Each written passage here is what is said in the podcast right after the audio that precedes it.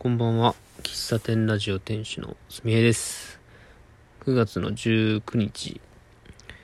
日曜日、時刻は23時27分です。えーえーもう今日、今日が終わろうとしておりますが、うん。なんか台風が非常になんか悪さをしているというニュースを聞いてますがテレビを切ったので今どうなってるんでしょうか。天気予報では僕の住んでいる三重県四日市市も明日荒れるという感じらしいんですけども。なんかあんまり焦ってない危機感がないというか。うん。どちらかというとそういう自然災害が来るとまああれです言葉悪いですけどなんかワクワクしてしまう性格でして。いやこれでね大変な思いをしている方がたくさんいるのもわかるんですけどもなんか非日常感が非日常でえー、なんか家の中でこもる家家にこもるきっかけというかああ明日なんかピザでも注文してアマゾンプライムで映画とか見たいなとかね。なんかそういう口実ができていいんですけども。まあやらないですけどね。うん。まだ今のところ四日市は荒れてないですがうん。まあといっても明日台風が来るみたいな感じでなんか街は静け、静けさ、静かでしたね。うん。今日9時過ぎぐらいに、8時半ぐらいかな、あの、ウォーキングしたんですよ。まあ一応、ウォーキングは続いております。うん。で、ウォーキング途中で、一瞬ザーッと来たりとか、まあ風が一瞬強くなったりとかでね、えーあったんですけど、まあまあ、歩けないことはないと。まあ、40分は結局歩、歩きましたね。うん。傘を持って最近は歩くようにしていて、途中雨降ったら傘さすみたいな感じ。うん。で、まあ、あの、台風で荒れてるわけじゃないけど、台風前でね、うん。あのまあ、そんな中でも、宅配業者さん、ピ、あのピザのね宅配されてるバイクは走っていたしあまあこういう時にでも動いてるんだなとか思ったりうん。まどどうなんでしょうね。ピザ屋さん的にはこういう日こそ書き入れ時なんでしょうかね。働いてる人アルバイトの人ににとってはこんな日に注文すんなよって思うけどでもそれとは裏腹に経営者さん的にはこういう日は宅配が増えるからこういう日こそたくさん売るぞみたいな感じになるんでしょうかね。うん。まああんまりひどいとね、宅配もできないでしょうけどね。うん。で、まあ明日月曜日なんですけど、僕の地域では、僕の住んでるエリアは月曜日にあの、ゴミ収集、燃えるゴミの日なんですよ。毎週ね。で、明日は祝日なんですけど、祝日とか関係なくゴミ収集はしてくれると。で、まあ、本来月曜日なので、まあ、朝出さないといけないんですけども、あの、夜のうちに出してる方もね、ちらほら見えましたね。まあ、あの、歩いてる時にゴミ出しをしている風景を見たりとか、ゴミの置き場所にすでにもうゴミがあったりとか、なんか、うん、まあそのマンションとか地域ごとにルールがあるんで、なんとも言えないですけどね。まあ出すっていうことは明日ゴミ収集来てくれるっていうこと前提で出してるんでしょうけど、まあ毎週月曜日だからね。うん、でも、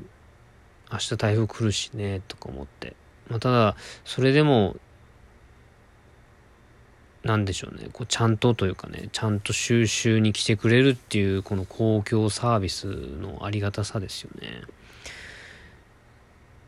多分、ゴミを、ゴミを出してる人は、明日台風が来るからっていう感覚は多分ないと思うんですよね。台風が来るから明日は収集来ないかもなみたいな感覚ではなくて明日台風来るけどもう明日月曜日だし出そうみたいな。で明日朝は荒れるからとりあえずもう出しとこうみたいなそんな感覚だと思うんですけど。ねえそんな住人の方とは裏腹に明日はゴミちゃんとねな何時になるか分かんないけどね。そのゴミ収集が。一応朝は何時までに出してくださいってルールあるけど。ね。えそれでもゴミは回収されていくっていう。ね。え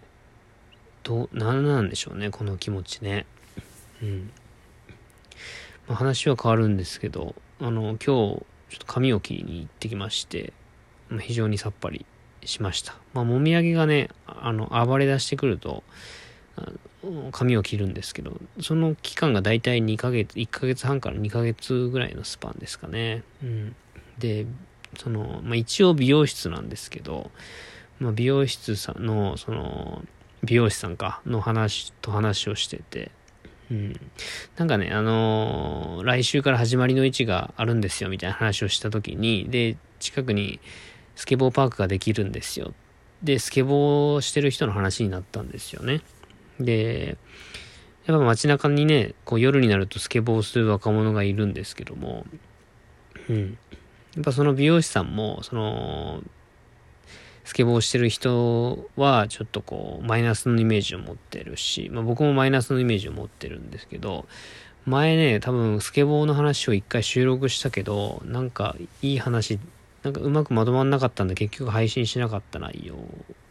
を、まあその時にね、美容師さんに伝えたんですね。あの、そういう施設ができて、まあ、名古屋とかだとね、高速の下とかにスケボーができるような広場とかがあったりするんですけど、四日市はそういうのがまあななくて、まあ、今回その社会実験を機に一応市営のスケボーパークみたいなのができるんですけども、まあない、これまでのは、あの、まあ滑りやすいところで、スケボーをしてる人は滑ってた、滑ってたんですよね、今もね。で、市役所の前とか、社会実験前で、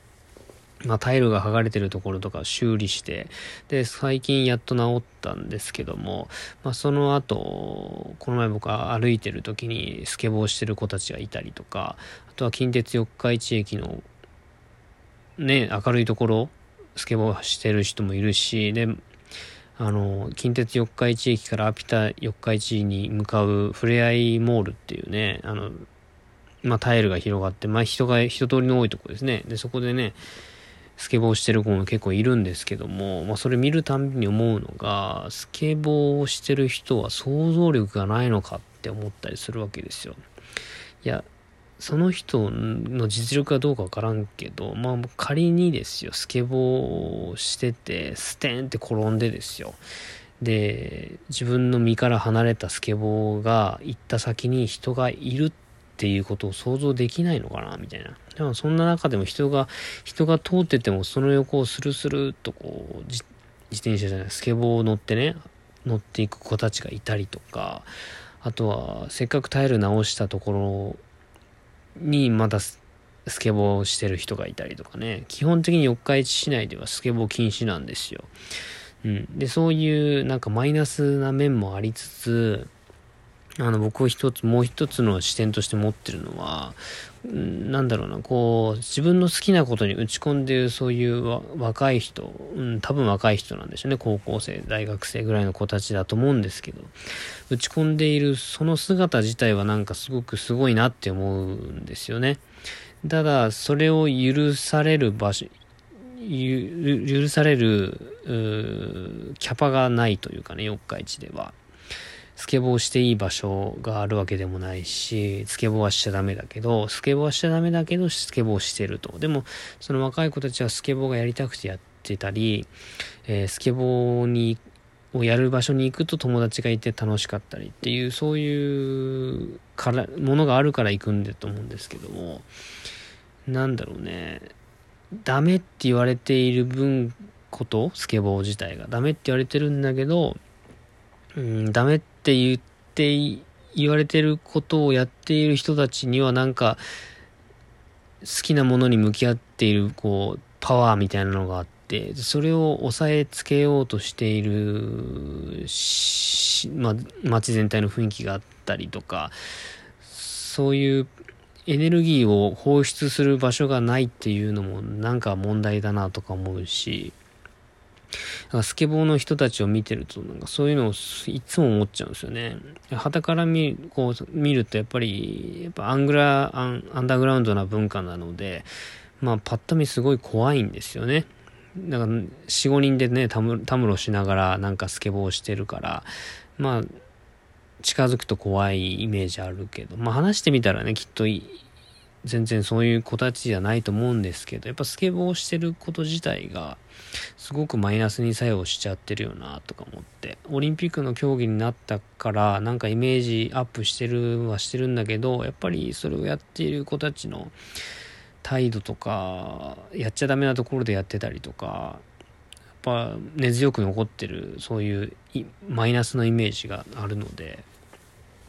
スケボーを見、スケボーしてる子たちを見るとなんかモヤモヤしちゃうんですよね。